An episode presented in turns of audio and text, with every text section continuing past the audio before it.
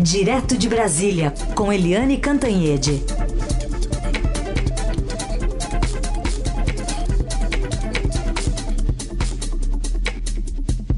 Oi, Eliane, bom dia. Bom dia, Raíssa Carolina, ouvintes. Bom dia, Eliane. O Brasil chegou a mais de 11 mil mortos registrados. Tem diversas simulações dizendo que o quadro aqui é bastante preocupante, pode piorar se o isolamento social não for obedecido. Hoje em São Paulo temos o início do mega rodízio, né? Metade dos carros podem circular, metade tem de ficar em casa, enfim. E como o Raíssa falou, foi um fim de semana em que o presidente deu uma voltinha por aí, né? Desmentiu que faria aquele churrasco que mencionou na semana passada, mas deu uma volta de lancha. E nessa volta de lancha no Lago Paranoá, eles acabou juntando ali perto de outra lancha, né? Ele estava de eh, jet ski, na verdade, e ficou perto de uma lancha ali onde o pessoal estava aparentemente fazendo um churrasquinho, ofereceu um pedaço de carne ao presidente. E no final das contas, o presidente voltou a comentar sobre a pandemia do coronavírus aqui no Brasil. Vamos ouvir. É uma, uma neurose. 70% vai pegar o vírus, não tem como. Não tem, é uma loucura. Neurose, segundo o presidente da República, Eliane. Pois é, né, gente? Pois é, né? A gente está aí com mais de 11 mil famílias destroçadas. Eu sempre fico pensando, morre uma pessoa, é aquela dor horrorosa, né? As pessoas choram, doem, muda a vida de muita gente. Aí você pensa, não em uma, mas em dez pessoas, dez enterros. Aí vamos pensar não em dez, mas em cem. Já imaginou 100 pessoas, é, famílias sofrendo, vidas indo embora? Mas não é só 100, é mil. Mil, mil caixões. Aí não, não, não é só mil, é dois mil, cinco mil, oito mil, onze mil caixões, onze mil famílias, onze mil pessoas que perderam a vida. É uma tragédia e vai aumentar. A gente chegou na faixa de 600, 700 mortos na semana passada e isso começa essa semana também nessa faixa e vai aumentar. O Brasil é a bola da vez, a situação é dramática. E aí o presidente o que que faz? Anuncia um churrasquinho, que primeiro era para 30 pessoas, aí, como pegou muito mal, ele tentou brincar dizendo que era para 30 mil, e aí, depois que ele brincou e brincou, ele disse que era fake e que os jornalistas eram idiotas em acreditar. Né? Agora, é idiota quem acreditar que era fake e que não era para acreditar. O presidente acabou trocando esse é, churrasquinho o churrascão por um passeio de jet ski no Lago Paranoá, enquanto o Supremo Tribunal Federal e o Congresso Nacional decretavam luto oficial porque o Brasil atingiu a marca de mais de 10 mil mortos. E depois o presidente continua com o linguajar dele, não só em atos agora, mas é, sempre mantendo aquele linguajar. Primeiro, ele disse que havia uma histeria. Depois disse que era uma gripezinha. Depois um resfriadinho. Agora ele diz que é uma neurose.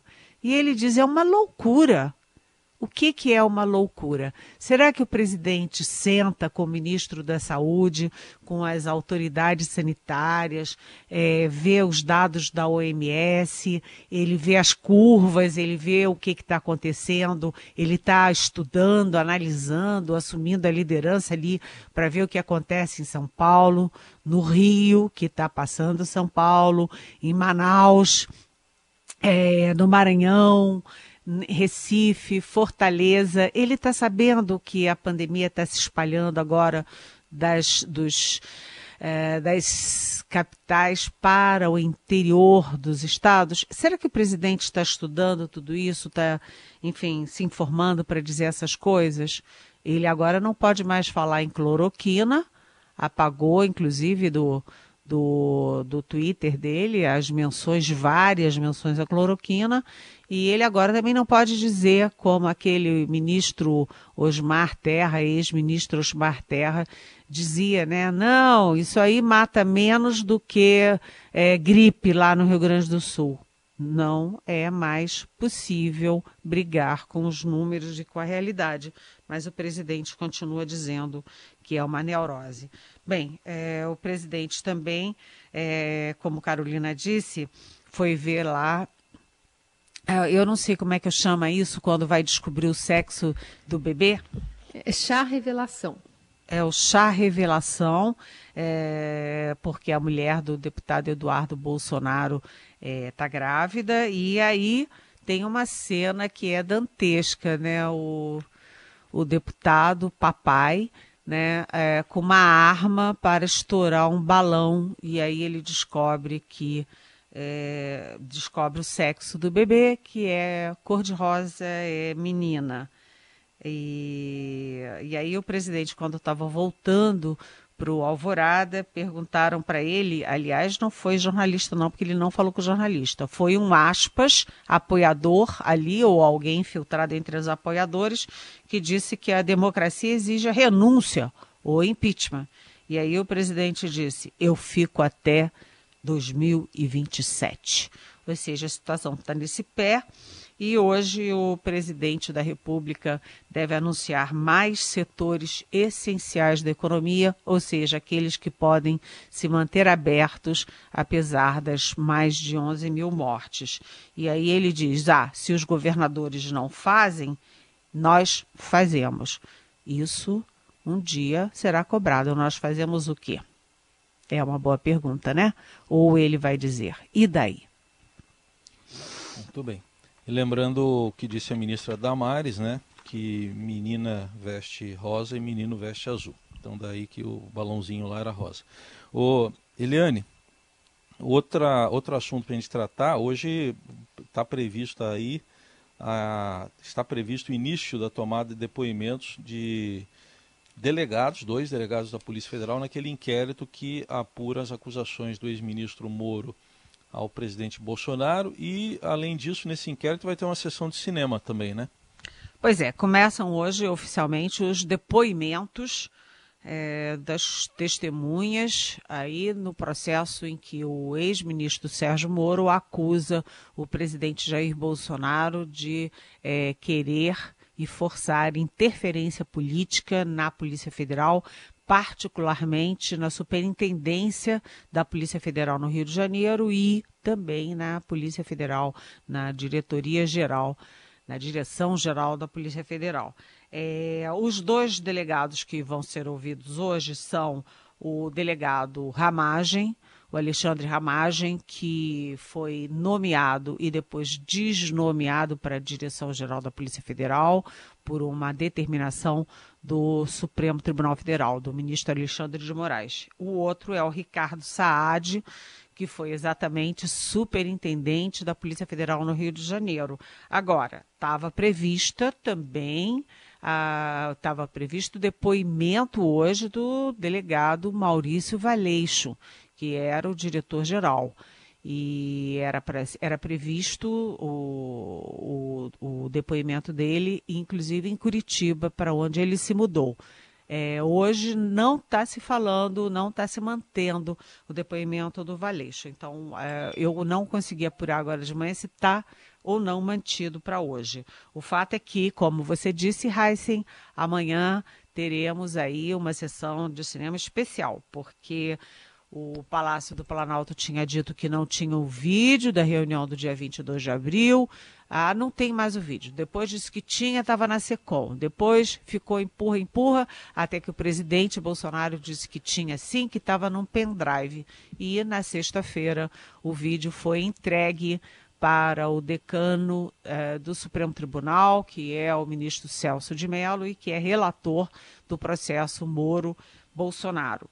E o ministro Celso de Mello autorizou a divulgação do vídeo para Polícia Federal, para o ministro Sérgio Moro e para a PGR, Procuradoria Geral da República. Todo mundo vai ver amanhã. Esse vídeo ele é, é explosivo do ponto de vista jurídico e do ponto de vista é, político, porque jurídico ele é a peça que dá materialidade às acusações do presidente. Do, do Moro contra o presidente, porque nessa reunião do dia 22 o presidente teria deixado claro que ia intervir sim politicamente na Polícia Federal e se e que ia mudar todo mundo e se o, o ministro não quisesse seria demitido também.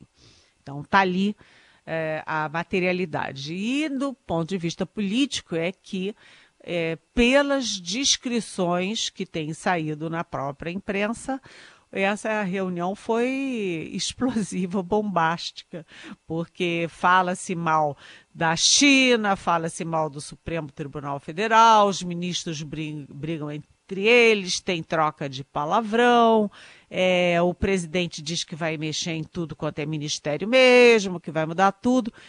Parece que é uma, um vídeo realidade sobre uh, a quantas anda o governo federal.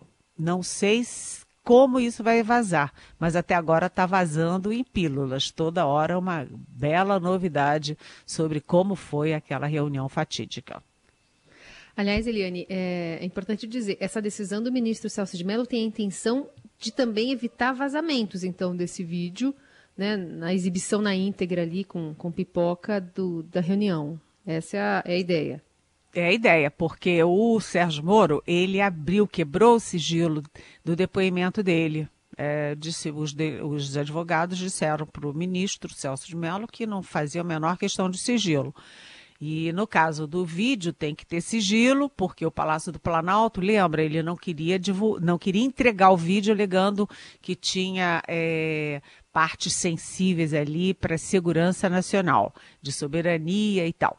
Depois pediu para editar o vídeo antes de entregar para o Supremo. Nada disso foi acatado. No final, é, eles entregaram, mas com um pedido de sigilo e o Celso de Mello atendeu. Só que sigilo, com aquele monte de gente dentro da reunião. Agora um monte de gente da Polícia Federal, um monte de gente do, do da PGR. É, enfim, é, é, muito improvável que essa reunião fique sigilosa para todo sempre, né? Conexão com Brasília, com Eliane Cantanhede. Eliane, hoje também expectativa para o veto do presidente Bolsonaro, aquela ampliação das categorias que podem manter o direito a reajuste salarial, categorias aí estão inseridas naquele pacote de ajuda aos estados. Eh, e tem uma, um pedido claro né, do ministro Paulo Guedes para o presidente vetar, né, Helene? É, é, essa questão virou uma questão é, entre estados e governo federal, entre Congresso e é, executivo e, particularmente, entre Paulo Guedes e presidente Jair Bolsonaro. Porque a gente tem o depoimento do líder do governo na Câmara, o Major Vitor Hugo, o depoimento dele na tribuna, com os holofotes, com o microfone, com tudo, dizendo que foi o presidente da República quem autorizou a inclusão de outras categorias, de mais categorias, aí entre as privilegiadas que vão ter é, direito a reajuste nos próximos é, meses, nos próximos 18 meses.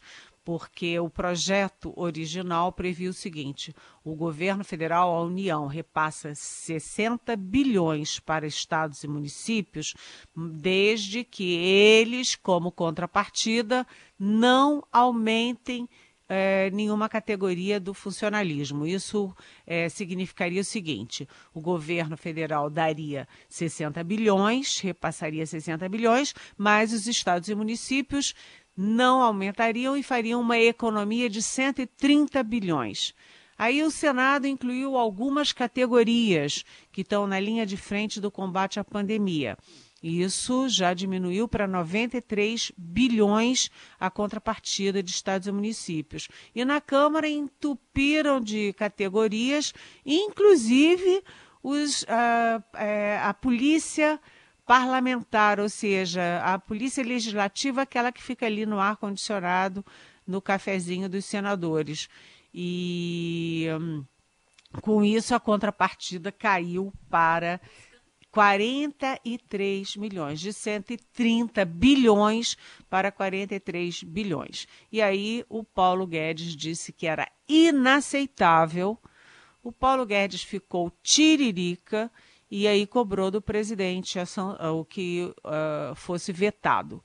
Lembrando que o Paulo Guedes já acaba de 15 dias atrás ter levado uma bola nas costas, porque o Paulo Guedes soube é, pela mídia né, de, de, um anúncio feito pelo chefe da Casa Civil, General Braga Neto, junto com é, o ministro da Infraestrutura, o é, Tarcísio Gomes de Freitas, que havia um plano econômico, o tal do Pró-Brasil, um plano econômico sem o ministro da Economia.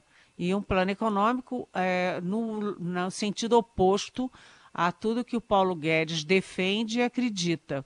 Então, uma bola nas costas daqui 15 dias, depois outra bola nas costas, e hoje o presidente vai ter que dar um, aí vamos dizer assim, um retorno, uma satisfação para o Paulo Guedes. Lembrando que no caso da Regina Duarte, por exemplo, eh, ela estava quase sendo demitida, aí o presidente voltou atrás e desnomeou pela segunda vez o Dante Mantovani da, da Funarte.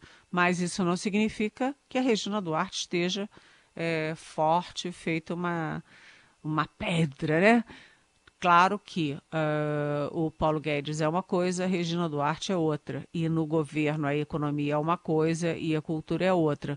Mas, de qualquer jeito, mostra a forma de fazer as coisas do presidente Bolsonaro. Ele dá lá uma, e depois é, volta atrás. Aí dá outra e volta atrás. Mas o Paulo Guedes anda meio bravo com essas coisas. Vamos ver, então, o presidente sancionando a ajuda aos estados, mas vetando esse dispositivo que inclui várias categorias na, aí para ter direito a reajuste. Eliane, pergunta aqui do nosso, da nossa ouvinte Paula de São Carlos. Ela quer saber é, quais os impactos internacionais com a publicação de um artigo da revista Lancet sobre a postura do presidente na condução do Brasil nessa pandemia? Lembrando que a, a revista médica britânica, que é uma das mais respeitadas do mundo na área, publicou na quinta um editorial em que faz um panorama da situação brasileira em relação ao novo coronavírus e afirma que talvez a maior ameaça à resposta à Covid-19 para o Brasil seja o seu presidente, Jair Bolsonaro. É.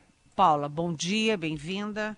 Uh, primeiro, a Lancet é uma revista, uma das revistas mais prestigiadas, uma das publicações científicas mais prestigiadas no mundo. Cientistas do mundo afora acompanham a Lancet. Isso é, é desmoralizante para o Brasil. Mas isso não é isolado, porque, por exemplo, o Financial Times já ele, é, escolheu, nomeou o presidente Bolsonaro como o pior líder na condução da pandemia. E ontem mesmo circulava fartamente pelas redes uma coletânea de charges da França, da Alemanha, da Argentina, da Colômbia, dos Estados Unidos, é, ridicularizando o Brasil pelas atitudes do seu presidente no caso da pandemia. Ou seja, é, a política externa brasileira, que acaba de ser criticada pelos representantes de cinco governos e que sempre foi uma diplomacia séria, sólida, respeitada no mundo inteiro, indo de por água abaixo. E a imagem do Brasil indo por água abaixo também. É, é um momento, sabe, Paula, muito difícil. Outro ouvinte aqui, outro ouvinte, é a Regina Ferrari, que está perguntando do desmatamento da Amazônia. Pouco a gente até apresentou aí reportagem da nossa colega Giovana Girardi, falando que a, a pandemia não parou, não, o desmatamento, pelo contrário, até cresceu. Então ela pergunta para você o que você acha do desmatamento da Amazônia e da expulsão do Ricardo Salles do Partido Novo. Há investigação de sua idoneidade? Qual o seu passado? Oi, Regina. É, é uma ótima pergunta, porque com a pandemia e com as presepadas do presidente da República, a gente fica envolvido só nisso. as mortes, o colapso do sistema de saúde, o colapso do sistema funerário, e o presidente no jet ski, o presidente faz churrasco, o presidente vai no, invade o Supremo, essas coisas. Mas é, as, é, o Brasil continua, né? não é só isso. E em abril, o desmatamento da Amazônia foi de 406 quilômetros quadrados, o que, que significa 64% a mais do que em 2019, no mesmo mês.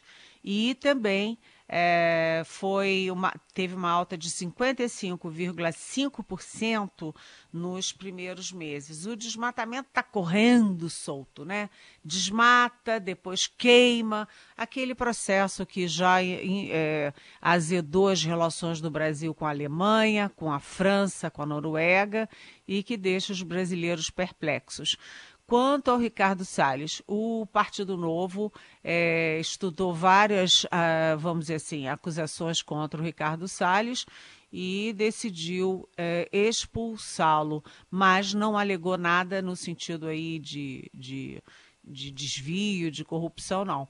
É, ficou numa coisa mais formal. O fato é que Ricardo Salles sumiu sumiu do partido, sumiu da mídia, não cuida mais da Amazônia, que agora é de responsabilidade do vice-presidente Hamilton Mourão. E a grande pergunta é: o que, que o Ricardo Salles anda fazendo? Aparentemente, ele não está parado, não, porque ele acabou fazendo um despacho é, que é considerado a ameaça à Mata Atlântica. Né, um ato administrativo que recomenda ao IBAMA e ao ICMBio que deixem de lado a lei da Mata Atlântica e seguirem pelo Código Florestal. Ou seja, ele continua aprontando, mas está quietinho. Helene, acho que está tempo ainda de mais uma pergunta. Essa do Sérgio. Ele leu que no Rio de Janeiro estão sendo cogitados protocolos com critério de escolha para atendimento em hospitais. Idosos no final da fila por leito hospitalar. Quem tem menos de 60 anos será atendido primeiro, depois vem é, quem tem entre 61 e 80, enfim. Não acham que esse relaxamento do isolamento tem que ser combatido com mais rigor? É, ele fala sobre bares, restaurantes começando a abrir, às vezes até com aquela porta meio abaixada, né, para evitar a fiscalização, enfim. Ele quer saber sobre a situação também no Rio de Janeiro em relação ao isolamento. Oi, Sérgio.